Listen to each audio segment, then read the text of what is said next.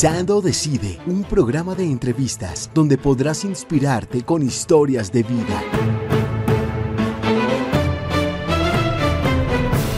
A nuestros fieles seguidores de nuestras redes, a través de Difundir Radio, queremos una vez más encontrarnos con ustedes en este programa que se llama Pensando Decido. Es una invitación particularmente a entender que muchas personas que en la vida han asumido retos importantísimos en su existencia, han consagrado su vida y su existencia a favor y al servicio de muchas otras personas. Se vive de diferentes dimensiones. Hoy nos queremos encontrar con Monseñor Francisco Antonio Nieto Súa, obispo de la diócesis de Engativá, una persona que ha cargado fuertemente sobre sus espaldas la consolidación de esta diócesis y está celebrando 20 años pero ha tenido un trabajo pastoral importantísimo en la Arquidiócesis de Bogotá y en zonas de misión también en un territorio bastante difícil y exigente también desde el punto de vista pastoral. Nos alegra inmensamente poder eh, tener en estos micrófonos en este día a Monseñor Francisco Antonio Nieto que nos cuente de su historia, de su vocación, de su compromiso y particularmente de esta amada diócesis a la cual le ha consagrado su vida, pero particularmente su enfermedad que él ha sufrido con muchísimo valor y entusiasmo, dándonos un testimonio muy grande de fe y, en la vida episcopal. Monseñor, muy buenas. Gracias, Padre Antonio. Pues yo creo que usted está hoy muy generoso con sus palabras. Aquí tienes a un curita que Dios lo llamó para que acompañara a los otros curitas y, y lo llamamos obispo. Esa es la función es el que camina según la misma etimología de la palabra. Obispo es el, el que camina adelante y el Papa nos ha dicho y repetido que el obispo debe ir adelante, en medio y atrás. Pero cargando la cruz, ¿no? Entonces le toca asumirla con toda la, la, exigencia y la responsabilidad de lo que significa también, ¿no? Y más en tiempos tan difíciles y tan retantes como los nuestros, ¿no? Y en una ciudad inmensa, porque Suba Ingativá es una diócesis muy grande, con un peso pastoral bastante fuerte. Sí, es verdad, pues es la quinta diócesis en número de habitantes en el país. Y lógicamente, pues tener dos millones de habitantes, porque católicos pueden ser el 70%, ya con eso tenemos para distraernos, dicen los niños por allí. Realmente ha sido bien interesante el trabajo en esta diócesis Después de haberme formado en el seminario de Bogotá, pues eh, de alguna forma ya tenía un conocimiento acá, porque en mis años de seminarista pues también tuve la posibilidad de venir por estos sectores. Mi primer trabajo en la arquidiócesis de Bogotá fue muy misionero. En esa época pues realmente todo Ciudad Bolívar era pura misión. Y allí estuve el primer año de mi trabajo como sacerdote lo realicé allí. Luego en diversos sitios, especialmente en el sur, hasta que un día se le ocurrió al cardenal Muñoz Duque enviarme a Roma para estudiar. Allí hice una especialización, hice un magíster en historia de la iglesia y luego pues vine a trabajar especialmente en el seminario y en algunas universidades trabajando con ese tema de la historia universal, pero fundamentalmente historia de la Iglesia Católica. La verdad es que ha sido una experiencia maravillosa, incluso siendo obispo auxiliar todavía dictaba clases, pero nos dimos cuenta que no, que había que dejar las clases porque no, no se alcanzaba. A combinar tanto esfuerzo y tanto trabajo pastoral con la cátedra. es verdad. Y pues, ¿qué le digo? Ya que estamos especialmente reconociendo la labor de ustedes aquí en la diócesis en los 20 años. Usted llegó primero que la diócesis. La diócesis apenas tiene 20 años y, y ustedes, los misioneros de la redención, llegaron aquí ¿en qué año? 1987. Imagínate, sí, unos cuantos años antes de que comenzara la diócesis 2003. 20 años vividos con un entusiasmo particular. Yo quiero hacer un reconocimiento a los sacerdotes, a ustedes, los que llevan la carga día a día en los distintos sitios, una pastoral que eh, tiene que ser una iniciativa permanente. eso es eh, el don del Espíritu, el Espíritu de Dios que está en todas partes, pero que está particularmente en el trabajo que uno asume en la vida consagrada. En la vida consagrada lo que uno dice es, aquí me pongo en las manos del Señor, hágase en mí tu voluntad. Y en, esa, en ese querer hacer la voluntad de Dios, una apertura al Espíritu de Dios para también innovar permanentemente la pastoral. Eso lo tuve claro desde mi sacerdocio, desde los primeros años de sacerdocio y mucho más en mi episcopado. Como obispo auxiliar en Bogotá, y después como obispo de San José del Guaviare, en esta misión supremamente valiosa e interesante en donde trabajamos, Padre Antonio, pues realmente con algunas cosas que nunca soñé que iba a hacer.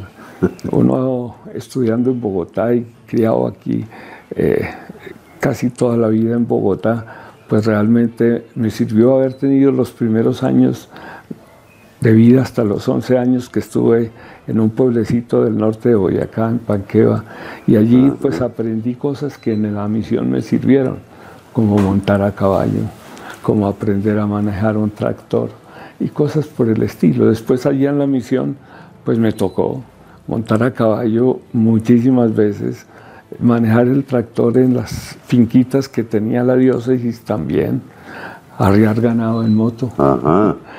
pues allí aprendí a ser misionero, es decir, a afrontar lo que uno tiene que hacer, porque lo tiene que hacer. Y lo tiene que hacer con, con ese sentido eh, de cariño, de alegría, de, de, aprendizaje y al mismo tiempo de acompañamiento a tantas personas que, que realizan también ese trabajo misionero. Allí aprendí también con las lauritas, con las hermanas misioneras del Espíritu Santo. Eh, realmente toda mi vida ha sido un aprendizaje y me voy a ir seguramente y todavía sé que, que hay un campo por aprender muy grande. Pero bueno, hemos tratado en ese aprendizaje de responder también con lo que el Señor me encargó. ¿Qué retos pastorales tuvo en San José del Guaviare, Monseñor, conociendo ese territorio, las dificultades que presentan. Eh, los tiempos suyos eran tiempos también muy difíciles. Eh, no es que hayan variado muchísimo y de todas formas en términos de lo político, pero hay situaciones muy... y que eso de alguna manera también tensiona mucho todo el servicio pastoral con los sacerdotes que prestan servicios en, en, eh, en esa zona tan conflictiva, como decía, tan dispersa, porque no es una cosa fácil. Usted hablaba ahora del caballo, seguramente que los, las lanchas también fueron sus amigas para poder llegar a muchos territorios eh, donde le tocó permanecer en medio de situaciones, digámoslo, de misionero real con moral para dormir y quedarse allí en esos espacios, monseñor. Sí, muchas veces teníamos que dormir en donde antes había habido un sitio para procesar coca. O a un sitio donde habían, se habían quedado los paramilitares o los guerrilleros o el ejército, porque pues nosotros no teníamos espacios en esos lugares. Y, y si se limitaba a uno ir a la parroquia era limitarse, porque la parroquia simplemente era el, el, centro de difusión de la labor misionera del sacerdote, pero él mismo se quedaba muy poco en ese sitio porque los espacios eran muy grandes parroquias de 1500 kilómetros de, extensión.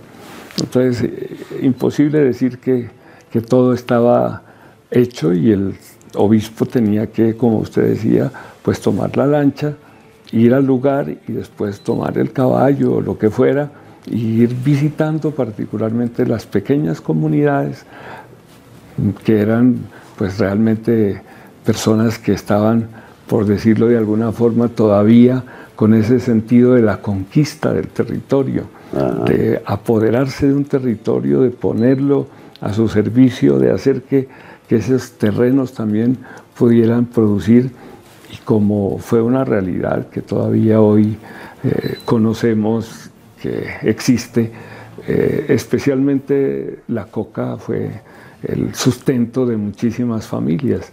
Las familias si iban a, vamos a suponer, a sembrar plátano, cuando salía la cosecha, valía mucho más el transporte, muchísimo más que lo que le iban a dar por los racimos de plátano. Entonces, ¿qué hacían? Se buscaron, desafortunadamente, se aprovecharon unos personajes conocidos eh, y ofrecieron dinero para que les dieran esas drogas malditas y, y, pues eso se lo pagaban muy bien. Con eso sí vivían y sembraban únicamente para ellos. Hacer cosecha para quién si no podían. El sacar en la lancha por el costo, repito, del transporte era imposible. Y no había carreteras. Las carreteras realmente, hasta en este momento, me ha alegrado saber de algunas conexiones que ya han hecho allí en, el territorio de, de, la diócesis de San José del Guaviare y ya los carros que llegan incluso a lugares que en esa época no llegaban todavía. Estoy hablando, pues, no de mucho tiempo atrás, pero sí, 2011 yo estuve allí. Bueno, Monseñor, y dando un salto en el tiempo y ubicándonos en este reto pastoral que usted llegó aquí, con un plan pastoral maravilloso, usted llegó con ese sentido solidario, comprometido, que vivió en el sur de la ciudad y conoció la pobreza más grande de todo, y usted llegó aquí a implementar un plan pastoral centrado particularmente en la ciudad de la misericordia, es decir, una ciudad que pues ya no ve sino calles, eh, que hay pocos espacios inclusive para construir los lugares de culto, pero que eh, se encarna particularmente y usted ha trabajado durante todo el tiempo con su equipo pastoral, con los sacerdotes dentro de la diócesis, en hacer que se encarne la misericordia. ¿Cómo ha vivido usted ese gran reto pastoral? ¿Cómo ha visto usted el camino que se ha hecho junto a sus sacerdotes? Usted ha hecho un trabajo grandiosísimo, ha creado muchas parroquias dentro de esta diócesis, de forma tal que pastoralmente también pueda llegar ese mensaje. Eh, ¿Cómo se ha vivido y cómo siente usted que la diócesis hoy a sus 20 años vive este maravilloso pensamiento suyo, que no es solamente un plan pastoral, sino que es el corazón suyo, porque es la sensibilidad que usted ha tenido justamente y sigue teniendo frente a esta misión pastoral de esta, de esta diócesis. Padre Antonio, vuelvo a repetir que usted está muy generoso en sus conceptos. No, Yo simplemente acompaño, estimulo, ayudo. Eh, la obra que usted también dirige es algo que, de la cual yo hablo con mucho cariño, cuando tengo la posibilidad en algunos espacios, porque pues es eso, los pobres entre los pobres usted los tiene aquí en su fundación, esas personas que han tantas limitaciones.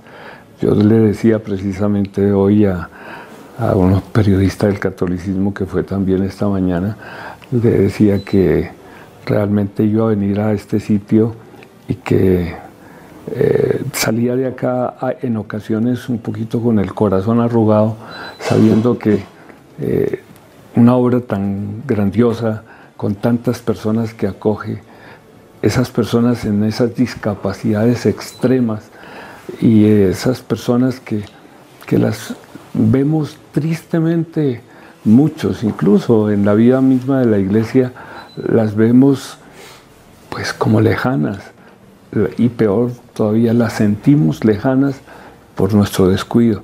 Por eso, mm, mirando eso y sabiendo, como usted dice, pues un aprendizaje en la familia en primer lugar, con ese cariño con las personas, pero también ese cariño particularmente eh, con los más pobres. Eso lo aprendí en mi hogar y lo aprendí en el seminario y lo aprendí en mis primeros años de ministerio sacerdotal Ahí es donde Jesucristo el Señor quiere que estemos. Y entonces vine a impulsar un plan que ya venía trabajando de una forma bonita, eh, heredado de la Arquidiócesis de Bogotá, con la espiritualidad del buen samaritano. Entonces, aquí pues continuamos ese trabajo, no podíamos echar a perder un trabajo tan bonito y le dimos una fuerza particular en lo que decía yo, es importante dejar que el Espíritu de Dios hable en nuestra vida en nuestro corazón, en las cosas que realizamos. Es el Espíritu de Dios. Y encontré unos sacerdotes, especialmente en los vicarios que, que pude escoger, muy realmente en concordancia con esta realidad del Evangelio. Tanto es así que decíamos que no podíamos olvidar que el Evangelio era un compromiso social permanente y que lo social es Evangelio. Y hablamos al principio desde esta perspectiva, pero después fuimos clarificando ese sentido de la misericordia. Un año antes de que el Papa declarara el año de la misericordia, nosotros ya enfocábamos el plan pastoral en ese punto. Y entonces empezamos por hacer sentir que los sacerdotes, en primer lugar, los sacerdotes debíamos ser cercanos, misericordiosos entre nosotros mismos, porque se corre el peligro de querer hacer una presencia amorosa con, con los lejanos y los cercanos que entonces el trabajo al comienzo fue fundamentalmente ese, que trabajáramos con nosotros, con los mismos hermanos sacerdotes. Nos adelantamos también un poquito a esa fratellituti, a ese todos hermanos. Y empezar todos hermanos en la vida sacerdotal, los sacerdotes, los religiosos. Eh, a veces se ve como si fueran grupos diversos, ¿no? Es la misma realidad. Nosotros estamos trabajando en el reino del Señor con los religiosos, con la vida consagrada, con todas esas personas que también de alguna forma innovan en su vida carismas particulares, como el que usted atiende acá. Y entonces en ese trabajo eh, empezamos a mirar todo lo que significaba una presencia misericordiosa. Nuestro rostro, decíamos desde el comienzo, es el rostro del Padre Dios, porque es el rostro de Jesucristo.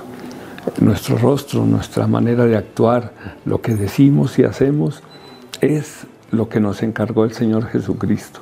Y el Señor Jesucristo vino a mostrar el rostro misericordioso del Padre Dios. Esa es la dinámica evangelizadora que tenemos nosotros en, nuestra diócesis. Pero no puede decir que es generosidad de parte mía, Monseñor. Usted sabe que su trabajo, es su esfuerzo, ha sido el cariño entregado en las 24 horas, como decía, aún en momentos difíciles y cruciales de su propia situación. Entonces, eh, desde el punto de vista personal, pero siempre con un entusiasmo y un trabajo de presencia diocesana, eh, llueva, trueno y relampague, porque lo ha asumido usted con todo ese, ese cariño y trabajo realmente de la, de la diócesis. Entonces yo creo que no, no, se, no, no, se trata de generosidad como usted dice, sino de realmente de testimonio de vida que usted nos ha construido. En términos de eso, Monseñor, usted hoy a los 20 años, ¿qué, qué, reto le ve a esta diócesis eh, tan grande, tan desafiante frente a tantas cosas? ¿Cómo la ve usted hoy? Más de dos millones de personas es un desafío impresionante. Un número de sacerdotes pequeño para ese número de personas. Sacerdotes tengo en este momento 119, contándolos a ustedes, los religiosos. Entonces, son pocos los sacerdotes. En medio de todos son pocos. Y pues el trabajo y mirando estos 20 años hay que ser agradecidos con, con esa bondad de un Dios que ha suscitado unos compromisos muy interesantes, muy valiosos, en donde han surgido también eh, nuevas historias, por decirlo así. Usted tal vez conoce al padre José Ignacio, un español que fundó precisamente un grupito de, muchachos que tiene eh, ese ideal que ha trabajado muy duro todavía, está en sus inicios, pero con una esperanza muy grande de tener contemplativos hombres en, su, en la fundación que él ha realizado, que se comprometan especialmente en la oración, en la oración de intercesión, de súplica, de alabanza y también, por supuesto, de contemplación. Eso me parece el solo hecho de que eh, se inicie una obra de estas es una bondad de Dios. Y también entre las religiosas, De pronto ha oído nombrar a las misioneras de Santa María, un grupo de mujeres que casi todas son en este momento universitarias y profesionales y que tienen como carisma la universidad y las vocaciones, las diversas vocaciones y la universidad. Es un grupo de 11 eh, mujeres entre los 18 y los 35 años, muy comprometidas en la evangelización con ese carisma. Vamos a anunciar a Jesucristo en la universidad y vamos a anunciar a Jesucristo en particularmente en las personas que sientan la vocación. Ya tenemos de ese grupito cinco mujeres trabajando en los seminarios y en las universidades. En la Universidad Sergio Arboleda, en la Universidad de los Padres Agustinos, en la Universidad, bueno, hay tres, cuatro universidades en que están trabajando estas mujeres y también, por supuesto, en los seminarios, en Zipaquirá, Girardot, eh, en Gativá, Bogotá, en Bogotá también, mujeres que están enseñando, por ejemplo, latín, filosofía, teología mismo. Ya están enseñando algunos tratados de teología. Eso en mi época no, no se vio. Mujeres enseñándonos a nosotros, no. Eh, en cambio, en este momento, gracias a este grupo que nació en la diócesis, que he acompañado también en la diócesis, están en esta misión grandiosa de la enseñanza, especialmente en universidades y seminarios. Y por eso nuestro, nuestra mirada hacia el futuro es una mirada especialmente de querer sembrar esperanza. Hablamos mucho de una realidad difícil, compleja, eh, no solamente en estas líneas negativas, sino todavía aún más se habla de un mundo que se desbarata, que no sabemos para dónde vamos. Pues grupos como este, grupos como el testimonio que dan también ustedes acá, es el tema que yo en, estos últimos meses de mi servicio diocesano como obispo quiero sembrar, es que nos metamos mucho desde la virtud de la esperanza, esa virtud teologal, ese regalo que Dios nos da de sentir, porque creemos y porque amamos, tenemos esperanza. Y al tener esperanza, sembramos esperanza, acompañamos en la esperanza y hacemos que surjan compromisos muy concretos en donde se viva la esperanza. Yo creo que es uno de, mis sueños que quede ese sentido en las personas, en los sacerdotes y sobre todo en grupos comprometidos. Es muy bonito escucharlo porque le voy a preguntar precisamente eso.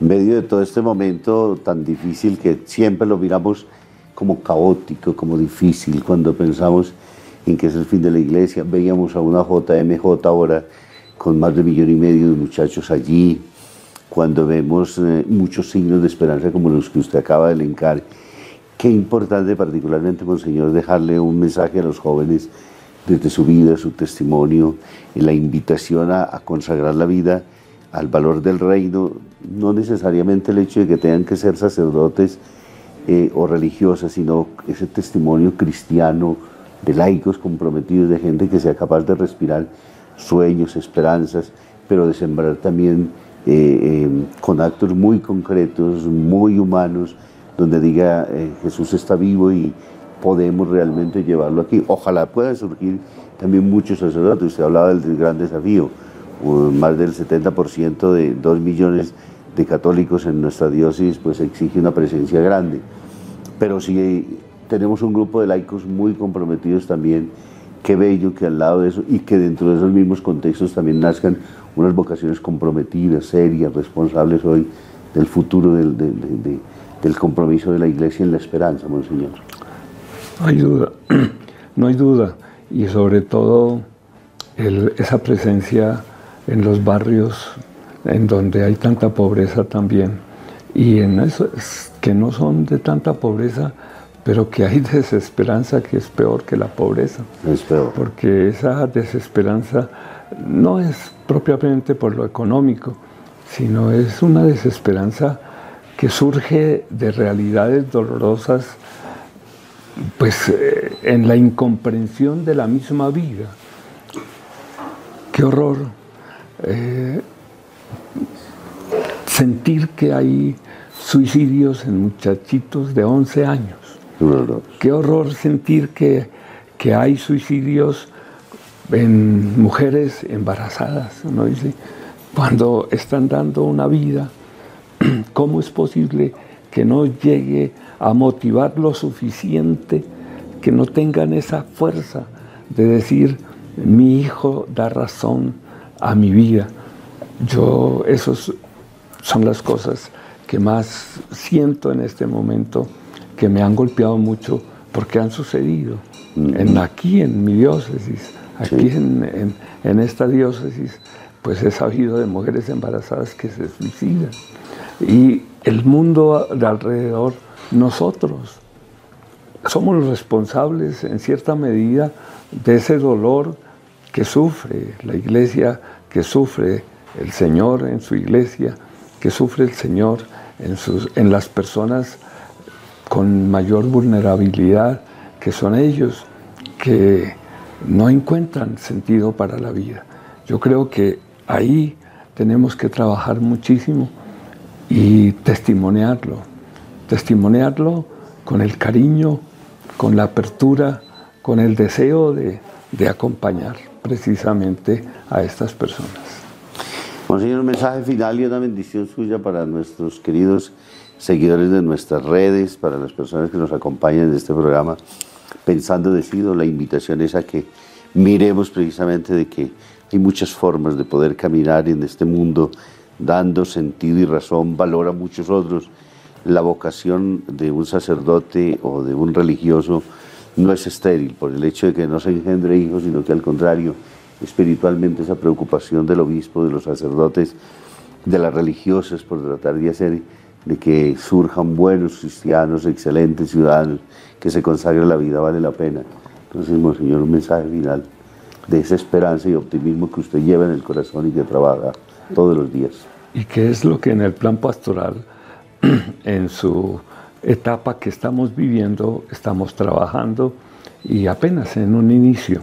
Ciudadanos de la misericordia, llamamos esta etapa del plan pastoral. Ciudadanos, porque tenemos nosotros, la palabra viene de ciudad, las chivitas, la ciudad, constituye el ciudadano que hace la ciudad y que apoya a los otros ciudadanos con todo lo que puede, con todas las iniciativas para que seamos más felices. Pues es lo mismo dados ya desde una espiritualidad profunda y con el regalo de la presencia del Señor, ciudadanos de la misericordia. Es el trabajo que tenemos que hacer. Nosotros tenemos que comprometernos a mirar a nuestro alrededor con una delicadeza profunda, que el sufrimiento de los otros nos toque, que el cariño de los otros lo sepamos agradecer, que el cariño que Dios nos tiene a nosotros lo sepamos dar. Los consagrados tenemos, con estas palabras comencé, una tarea particular y es sembrar esa presencia del Señor, ese reino de Dios y esa esperanza que en el reino de Dios nosotros tenemos que ofrecerles a las diversas personas. Por eso, eh, con alegría, dentro de esta limitación de mi enfermedad, pues ahora por eso quizás no había venido en los últimos meses mucho, porque me cuesta un poco. Y Lo hemos extrañado muchísimo, Monseñor, porque aquí el afecto de los misioneros por ustedes es grande. Muchas gracias. Y la verdad es que quiero dejar este, esta bendición para ustedes particularmente, pero también para todos los que los escuchan a través de estas redes.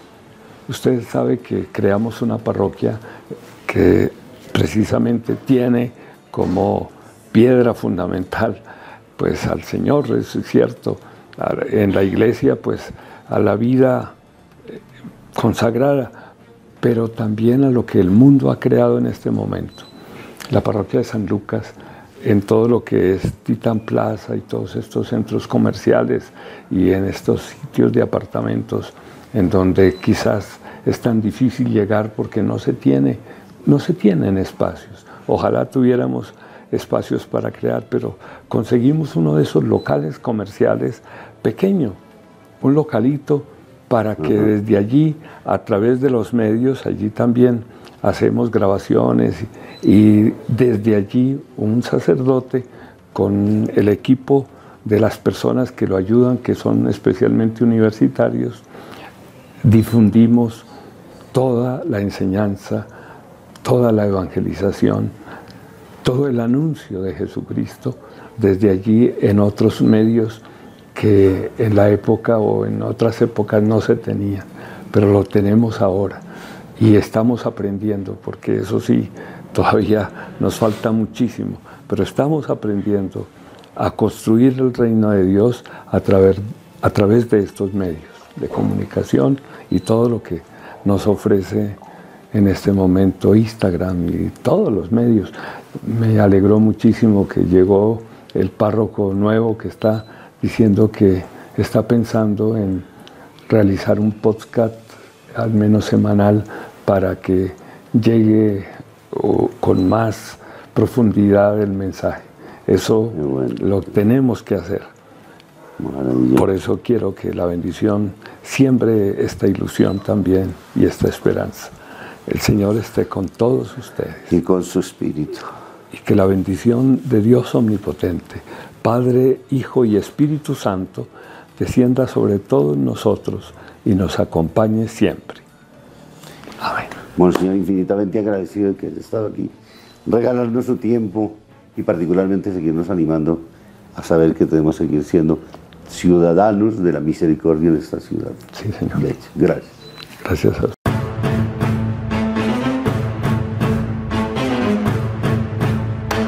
Pensando Decide, un programa de entrevistas donde podrás inspirarte con historias de vida.